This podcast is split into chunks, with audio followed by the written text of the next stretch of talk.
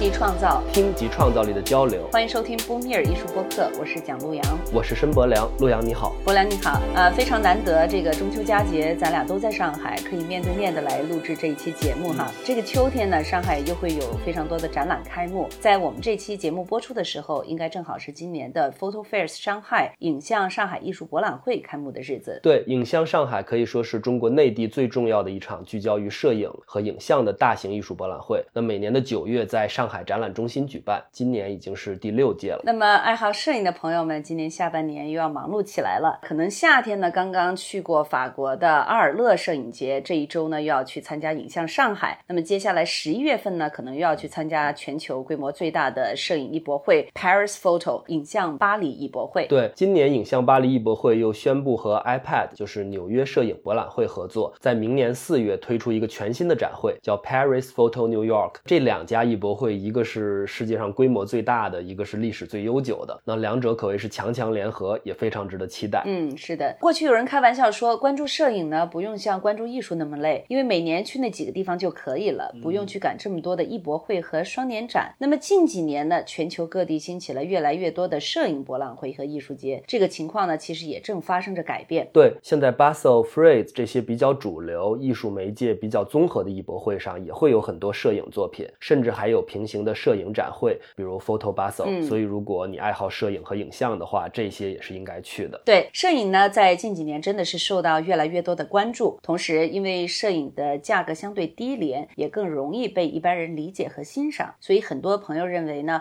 摄影非常适合作为艺术收藏的起步媒介，就是收藏艺术呢，从收藏摄影开始。嗯，但是同时我也听到过很多人对我表达过他们对摄影收藏的一些偏见或者说是顾虑，比如说会觉得摄影这种材质太脆弱，不容易保存和流传。对还比如有些人认为现在大家都能拍照，所以摄影不是什么高端的艺术。对，所以针对这些问题呢，我们策划了这一期节目，也非常有幸邀请到了收藏家王军先生，从他非常丰富的收藏摄影作品的经验出发，跟我们分享，如果想要进行摄影收藏，大家需要了解和掌握的各种知识。也包括对我前面提到的那些问题的答疑解惑。嗯那王军先生呢，是一位资深的艺术收藏家，尤其是对摄影这一媒介有非常专注的热爱。同时呢，他也是在北京的光摄影像中心的创始人。这次我也非常感谢王军先生在百忙之中抽出时间和我录制这一期节目。嗯，博良，在正式进入你们对话之前呢，咱们是不是也简单介绍一下摄影这个媒介的特殊之处？嗯，一般我们说摄影术诞生于一八三九年，它的原理呢是光通过镜头在底片上生成图像。摄影最早的功能是对现实的客观记录，是一种留存记忆的方式。对，留存记忆或者证据，而不是作为一种艺术创作媒介。嗯但是呢，摄影术的诞生也直接导致了艺术本身的变革，因为这时候写实的能力不再是艺术的一个优势了。对，最明显的是我们看立体主义。对，看现代艺术史上各样的流派，其实都是在努力的创造不同于写实的一种全新的观看和表现的方式。那这些方式又反过来影响了摄影的表现形式对。在纪实功能之外，摄影也开始可以作为一种自我表达的艺术媒介。所以，我们谈摄影收藏，这个收藏的类别是一个先要考虑的问题。我和王军先生的采访就是从这个类别问题开始谈起的。就是你要从这个收藏角度来看呢，那么肯定就是你要分几个收藏。那我觉得这个摄影呢，从我这儿讲，我愿意买哈，就艺术家做的摄影，对吧？它的角度是不一样了。其实摄影里有一段儿，你知道是什么？咱就顺着这个艺术家或者说这个几个去捋一捋啊。其实我首先一点，摄影肯定纪实摄影，这是一个非常重要的一件事儿啊。纪实摄影本身，摄影就是为纪实做的啊，就是为了实表现客观事物啊来而做的，对不对？这个纪实，我觉得是特别重要的，对事件的去这个呃记录。那么现在来讲，这个时代就纪实摄影呢，就是说和以前的功能性不一样了，因为都互联网时代了，对吧？那手机一拍，比你那哪儿坐飞机派一记者去？你看像像很多图片社专门提供这个新闻摄影的记者，基本都是失业状态。对吧？他这事事实就这么着。包括布列松决定瞬间，我觉得那个啊很棒的一个东西，很美，你带着很崇敬的去看，但是它是一个就特别固定稳定的那么一个状态。在那儿一架东西就等着，啪过来一人儿，我先弄好了，这儿一景儿，他得跳过来，一水坑儿，他得跳，跳起来叭叭叭，摁两张，找出一张不错，OK 了。那就对于这个摄影，再包括到这个这个亚当斯，就是纯粹的记录，把摄影术啊，对这个客观记录，跑那美国那大山沟子里，天天拍那大画幅架着，他玩的这个曝区域曝光法，每一个地方都很清晰，小光圈，尬实尬实的，对吧？云没有什么过度的，对吧？他把这个光的曝光等级给你分了，从最亮到最暗，那细节，哎呦，完美完美，他是这样，我觉得这都是在摄影术里面去找吧。他谈不上一个，就是说更多的一个创造，他是不是大师？在那个时候，他提出这东西就是棒的。对吧？那你不能回避说他这个不是大师，在那个时候啊，他就是最棒的一个这个大师。包括曼雷，曼雷他达达的玩达达主义的，他是玩暗房的，玩中间曝光，玩盖来盖去曝光什么这些东西。但是他又有这个超现实主义。为什么曼雷呢？比那几个人的画都贵点儿呢？就是因为哥们儿是一个艺术家吧，他拍的是他的梦，而不是客观现实的东西。我觉得这个摄影吧和这个绘画吧很有意思。他反而有的时候呢，又追求这个绘画向艺术靠拢啊。其实它本身就是一个，你就是记忆的功能，怎么去跟这个艺术的靠拢啊？一个是我觉得是艺术家把它作为媒介去作为表达，二一个其实他也挣扎过。比如说我拍这杯子，我拍客体，你证明不了它是纯客体，因为你作为主体来讲，你选择的光圈，对吧？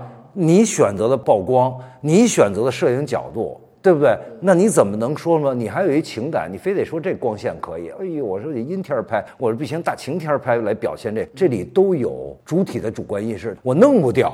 所以呢，他们就干脆得了，我就拍我的意识，他就把意识作为客体来去拍，所以就有了更有意思的东西，对吧？有了观念摄影跟当代挂上钩，这全部就是现在的这个影像。所以就是说，你再去收藏的人，你收藏什么？你说老照片珍贵不珍贵啊？第一张这个尼尔普斯的那张照片，那个那个窗外那个破屋子，你要收藏也很牛啊。第一张银岩呢，你也很牛啊，对吧？还有很多用汞的，用什么一百四十八种显影方法，有那些东西根本就断了片的，都已经失传了，那能那非遗呀。其实收藏概念是一个什么概念？肯定是稀少的，你才能产生这个交易，才能产生这个拍卖，才能产生市场，对不对？但是呢，还有一点呢，我觉得收藏不光是收藏稀缺性，还要收藏自个儿的喜好。其实收藏的本质是喜好。有人喜欢这个词杂，有人喜欢当代艺术，当代艺术还是专门收影像的呢，专门收录像的呢。你这我觉得都跟自个儿的喜好怎么理解这个艺术形式而已。而并非说这个媒介还是那个媒介，我觉得就艺术家用这个媒介表达他的这个主体的这个意识。而你最快的能接受这种形式，OK，你就去收藏了，对吧？这是一个很主观的事儿，你不能说这个说咱客观的去收藏，那你看那摄影史、美术史去收藏吧，您就跟着 MoMA 收藏，那跟你有什么关系？这美术馆也收，那个美术馆，那你就没没个性，这不是你的爱好，那众人之爱好还叫收藏吗？你说你买个车，你还得说你穿个衣服，哎呦，我怎么撞衫了？太没个性了！您花那么多钱收藏的东西，您再跟他们家有，好像说你有没有？你有我就得有，这事儿就完蛋了，对不对？刚才你们的对话呢，把收藏类别的问题讲得很清楚，也对摄影史呢做了一个简单的梳理。呃，那么对于入门级的收藏者，除了了解这些知识，在硬件条件上需要做哪些准备，也是一个大家普遍关心的问题。博良，刚才你也提到了，摄影呢，它是一个相对脆弱的媒介，想要开始摄影收藏，是不是必须要打造一个特殊的收藏环境呢？对，我也向王军先生提出了这个问题。之后我们还谈到很多摄影的技术指标，我们现在就来听一下。我觉得啊，除非你收藏这个老照片就是你看啊，摄影本身显影的材媒在不断变化，对吧？现在玩数码了，对不对？以前呢，或者老照片有银盐，还甭管各种洗法，还有玩汞的，用汞来去这个冲洗，加入这个显影里面，对这个呃红色是非常漂亮，是任何东西代替不了的。所以你看，还有这种就用汞来去显影的这帮人哈，这帮摄影师啊或者艺术家呀，基本呢就是一个五十岁就没了啊。那你说你收藏一个是不是很这个？你要了解它的这个成分啊，你要怎么去收藏，它都是有条件的。因为化学的东西都是在有条件的啊。就任何一个东西，你收藏任何，你收藏一红木家具，你也要了解这木头是有性的，对吧？有的性大，有的性小，它的密度是不一样的。那么，对于前面的这些数码以后啊，前面的东西是会有一个这个，就是说专业性，啊，因为它显影是不一样，你要了解。但是大部分都是银盐的东西。那么作为银盐的东西来讲呢，这个保存呢，那肯定就是说啊，别晒啊。你说大紫外线晒，那就没什么意思了啊。这个是你要懂的啊，就基本的去懂。还有一个，他怕潮。您说您百分之七八十的，那什么也都完了，对吧？你这中国画它也不行了。就那个油画的木秤子后面，它也会在湿度下也会变化。完了之后到冬天一干，这对架上都有会产生这个什么变化。还有一个是和架上不一样的，就是你的装裱，因为你这银盐啊，还有成像，人家都怕酸，所以你都得用无酸的东西。你的卡纸啊、框子呀，这个是讲究的。这表的概念就跟那中国画似的，出了一张纸，你必须得裱。摄影也是必须裱，不裱它不成立，它不能挂在墙上，除非你是一大堆去储存。那你储存也是有条件，都是无酸的纸、无酸的盒、干燥剂都得有啊。当然了，就说这个恒温恒湿好不好？当然是好了。我是说，指你收藏成品啊。其实很大一部分美术馆收藏的不光是成品的收藏，最重要是底片的收藏。底片里边这个这恒温就是四度五度，然后这之间这要百分之三十四十的这个湿度，不当然光是不能见的了啊，搁在这里是最好的啊。当然现在就这么说呢，咱一般的这个收藏摄影的来，你只是收藏成品，很少出底片的，对吧？那数码的照片跟银盐相比，银盐是时间证明的，这一百多年这个东西还能存在。那么你数码你还没过一百之年，你怎么能证明你是最好的？说官方给一百年到两百年。那官方也不是瞎给的，官方是有一实验团队模拟时间的这个百年的时间，紫外线呀、热度啊、光度啊、老化度啊去模拟的，你要相信实验的。但是呢，这里面会存在有一个问题，说没被证实的，因为它是一个数字底片了，数字底片产生在硬盘里头，它有人开始质疑说这硬盘它可不是对一个打印简单的化学材质之间的一个测试。但是有一点，你就相信了，这么长时间的数据，你用手机用了很多年了，但是数据一直能倒，你的硬件在不断的前进。现在一个 U 盘能放好几个 G，对吧？原先一个三寸盘那才多少个兆，对吧？都会变，所以我觉得这都不是问题。那就是说，数码的这个影像的收藏形式，现在还是说要打印出来收藏，不是说我能收藏一个数字的文件？不是，就是动态的影像是可以的。对，摄影的一般都是你收藏的是就是成品。就打印出来，艺术家按照艺术家的要求、尺寸啊、装裱方式，如果你要要装裱的，现在的艺术家都会把装裱给你放在这里面啊。他用什么样的东西去装裱？呃，你两边的白啊出血留多少？这个装裱的这个条啊是什么样的？对吧？无反光玻璃还是隔紫外线的？所以你说现在这个说呀，我这会这个越来越褪色呀？那玻璃那就整个。防百分之八十九十的那个紫外线啊，就百分之九十八、九十七的那个紫外线能够滤掉啊，这科技发展完全可以。艺术家都会按照一个收藏级别的标准来制作这个作品。现在的艺术家正经八百画廊代理的都是美术馆级的，就我看到的啊，是从用纸。用这个油墨，当然了，这个裱的时候，就你拿走的时候，你有没有框？这个先是说的啊，这因为框成本很贵啊，你的木头的框都得去酸，你明白吗？后面的卡纸或者你直接裱到铝板上，就是干裱嘛，你裱到铝板上它也不变形的啊。同时，你是不是要加一个这个防紫外线的玻璃，就无反光玻璃？这个玻璃很贵，大块玻璃上万块钱，那你觉得是不是需求？那就是在同样的美术馆级别指标下，我们还用判断一些细节吗？比如说它的那个油墨是不是爱普生墨水，它的纸能保存多少年的这些指标？我觉得呢，呃，这个其实没必要太纠结。就是说，从这个标准来，也有特别高标准的，也有那什么一点。而且到最后呢，比如说你爱普生的也好，还是其他的墨水也好，纸还有很多不同的纸。其实啊，就跟相机似的，索尼、尼康、什么佳能，你说哪个好与不好，其实就是一个品牌的这个，就是在一个级别上，基本的情况是一样的，只不过就是说我习惯于用这个，我觉得这个挺好的。就没有一个特别的说这就是最好的，就就没有说这个这个标准，说这个纸就是贵就是好。包括它的这种就是说材质的这种信息，它是 C print 也好啊，还是其他的喷绘方式，也都不是太。对于现在来讲，不那么挑剔了。就是过去肯定你说 C print，那我是银盐，但是 C print 的那个时候产生的就是为了大呀，它得能做个三米、四米、五米的。那现在喷墨的更方便了，那个时候还是你得冲洗，人就是快呀。博良，关于收藏条件与技术指标的问题，你们这么一说呢，就非常清楚了。对于入门级别的收藏者，还需要了解摄影的版数问题。一件摄影作品是分为几个版来销售的？对，从事摄影收藏需要在版数和版号方面进行哪些考虑？这些问题我们也都聊到了。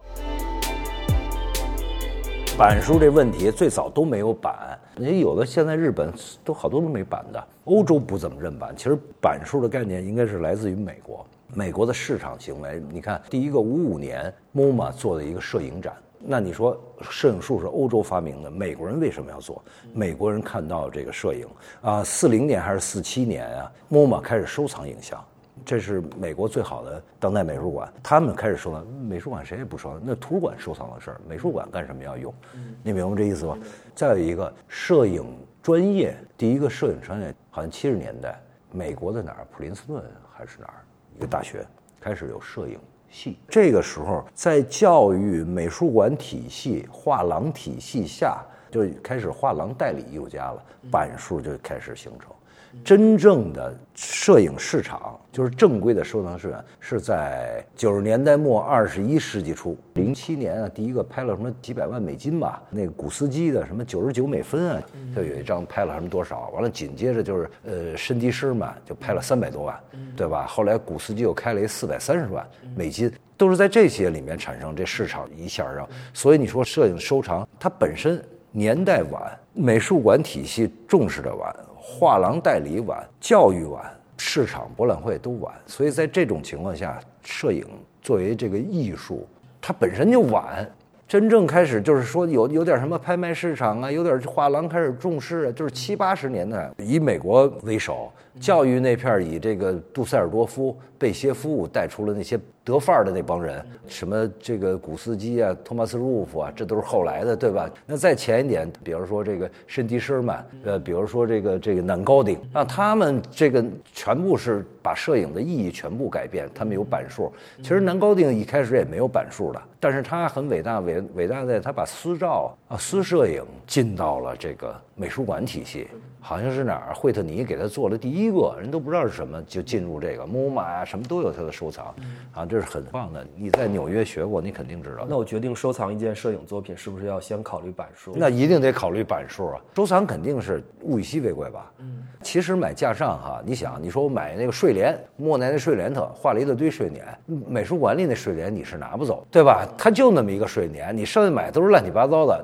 但是摄影师。就这么说来讲，它也是版号，对吧？一般就是六个版，这十多个版也就差不多了吧？说你弄一两百个版，那就不是了，那是什么版画，或者说叫衍生品了，对吧？哪有那么多啊？其实就那么几个版嘛，啊，包括古斯基六个版，三个给美术给买走了，三个卖给市场。它就六个版，加上一个 AP 自个儿留着，啊，它也是。那你雕塑呢？雕塑动不动也是八个呀，十个八个也一样啊。那版号有具体的意义吗？比如说一件摄影作品有六个版，我选择六杠一和六杠六，这有区别吗？现在呢，一般是，比如我六张，我第一个买的，我给你写一号，完了给你二号，给你三号，慢慢排啊，最后六张卖完，它价格肯定是越卖越贵，因为越来越稀少。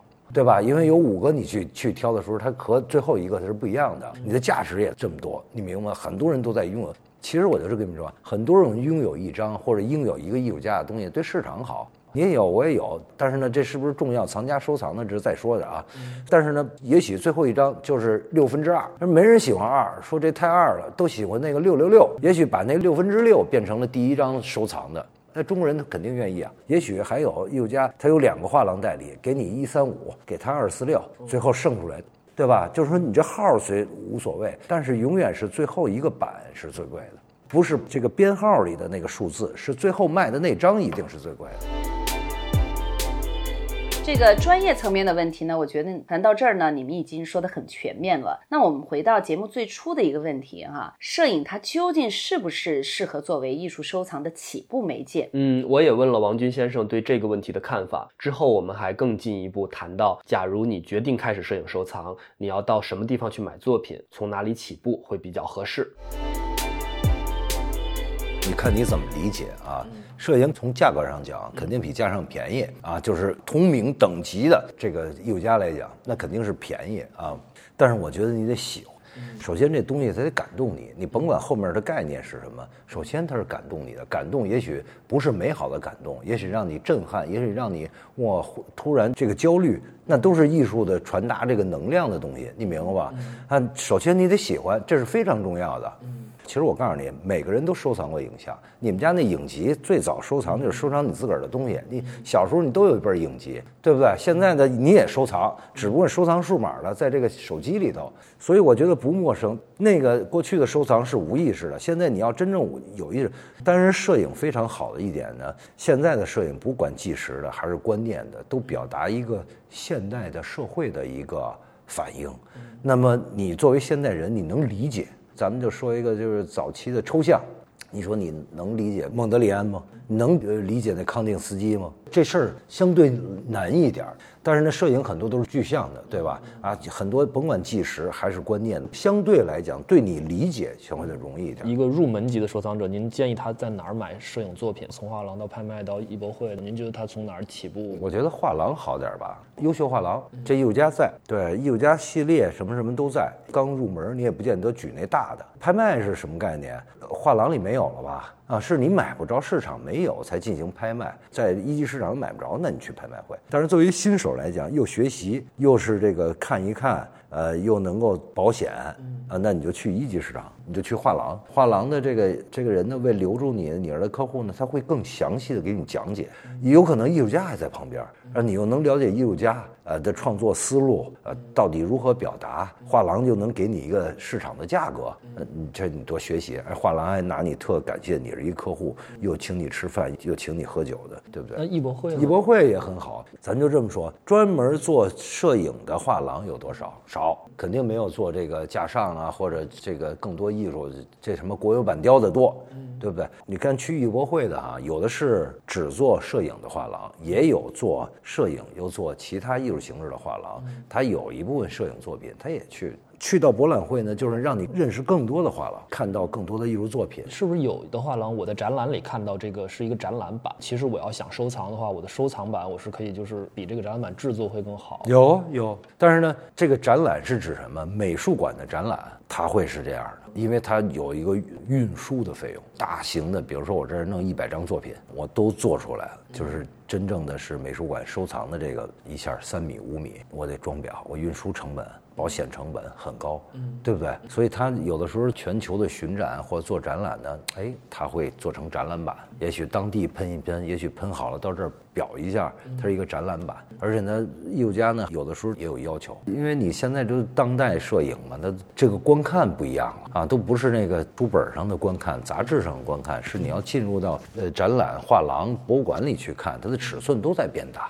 嗯，等到你买的时候呢，OK，是一个什么尺寸或者一个什么，它也会。展览或者博览会呢还好点儿，因为它不是说我带太多嘛，一个人一个 pose 就那么点东西，对吧？如果你要在一个美术馆里做一个大型的展，肯定展览版就是说，我到美术馆看到我很喜欢这个艺术家作品，我再去他的画廊联系，而不是在美术馆发生交易。美术馆不卖，美术馆我告诉你，美术馆永远是一展览版和一个收藏版。收藏版它不出库，它那套收藏那什么，也许说我做出来，我照样有运费，照样有保险，但是它那是展览的，美术馆收藏的一定是不出来的。除了我们上面讲到的这些内容呢，从事摄影收藏呢，还有一个非常重要的条件，就是需要不断的学习来提高自己的修养，才能做出最独特、有个人品味的判断。对，呃，在我们节目开头，博良你也提到了，王军先生呢是光摄影像中心的创始人，这是一家集教育、研究、展览和收藏于一体的影像机构，经常会举办非常高质量的展览和教学活动。光摄这个名字来自一九二三年中国摄影史上第一个摄影团体北京光摄。那在节目最后，我也特别请王军先生谈了一下他创办光社的初衷，也介绍了光社举办的一系列展览和教育活动。我们来听听他怎么说。这初衷呢，就是我是一个怎么说摄影爱好者，那我也是又有收藏，所以我就对摄影有影像的东西有热爱。那么我就开始这个借着人家北京光社，就是当时北大这些教授刘半农还有这个陈万里嘛。他们这个组织就是非专业人，原先的专业人就是影棚的人，就是照相馆的人，是拿这个挣钱的人。他这块的人就是说不与拿这挣钱的人，就是一个我们哥几个有兴趣啊，我们组织这么一个东西，那我们来拍一些当时叫叫画意摄影吧，就弄点这个就是阳春白雪。玩点这个，呃，过去的原先是照相馆的，不都不是自我表达，是接活儿，对吧？那现在他是变更主观一点来去表达，就这些人。所以我觉得这个东西呢，是一个从就是为己，我把我光设定就是为己、为兴趣、为艺术做的这么一个一件事儿，对吧？在这里面，我们光社呢有这个好的展览，你也看到了，就都是著名艺术家来过了做的展览，这个森山啊、荒木啊、安东尼娜塔嘎呀，呃。还包括这个这个阿布拉诺维奇，你看这都是这个展，还有一部分呢是教学。我们跟美院就成立了一个专门讲摄影史、摄影的发展，还有摄影影像的这个鉴赏。就你怎么能认为在这个年代，这个摄影师他是怎么来觉得他是一个大师的？就是说他也会和整个历史来去讲，同时这个又有这个历史观，又有这个美学的角度来去欣赏这个艺术作品，同时还要请到这个很多拍卖公司的人来去讲市场。啊，我们还有跟这个美术馆的人，还有基金会的人、画廊的人来去都参与到我们的教学。这个教学呢，就把市场一级市场、二级市场啊，最后基金会在这里起什么作用，美术馆是什么时候介入的，这都会去讲。所以这样呢，是一个完整的，对于藏家来讲，对于一个感兴趣影像以后和艺术之间的关系。他会有一个非常棒的这么一个课程啊，就会影响这个人，至少茅塞顿开吧。因为中国没有这样的课啊，我们把这个课印起来，其实我觉得至少有一个从我需要茅塞顿开，希望我我自个儿作为这么一个机构，比如我的课就是我想要的，我作为藏家，作为一个摄影爱好者，我想要的东西，因为我不能天天的去拿一长焦炮打打鸟，或者我每天漫无目的的去扫大街，去对着一个只要去哪儿玩我就旅游摄摄影，这不行的，就是纪实摄影。我这纪实纪什么？纪实也得新纪实，过去的纪实没有了，对不对？你我在布列松，那永远你不能成为艺术家，你永远也干不过布列松。社会是前进的，但是对于那些哎，我一直是自个儿拍一拍，那么我请这个一些纪实的好的纪实摄影师来教教你行不行？但是你要想要棚拍，我们讲棚拍不是说把你怎么拍好，是讲的是光的一个用法。就你你对光的理解，对吧？你也许你在自然光下是一个理解方法，那么我们用这个人工光，因为光的不同，你表达人物是不同的，表达事物也是不一样，你表达那客观的东西是不同的，所以光也是起的，没光怎么能有这个摄影呢？是不是这意思啊？我们这个光社呢，就从教育还有这个展览上，都是让人看见的一个这个叫什么有先进性的，这是我的一个办的初衷啊。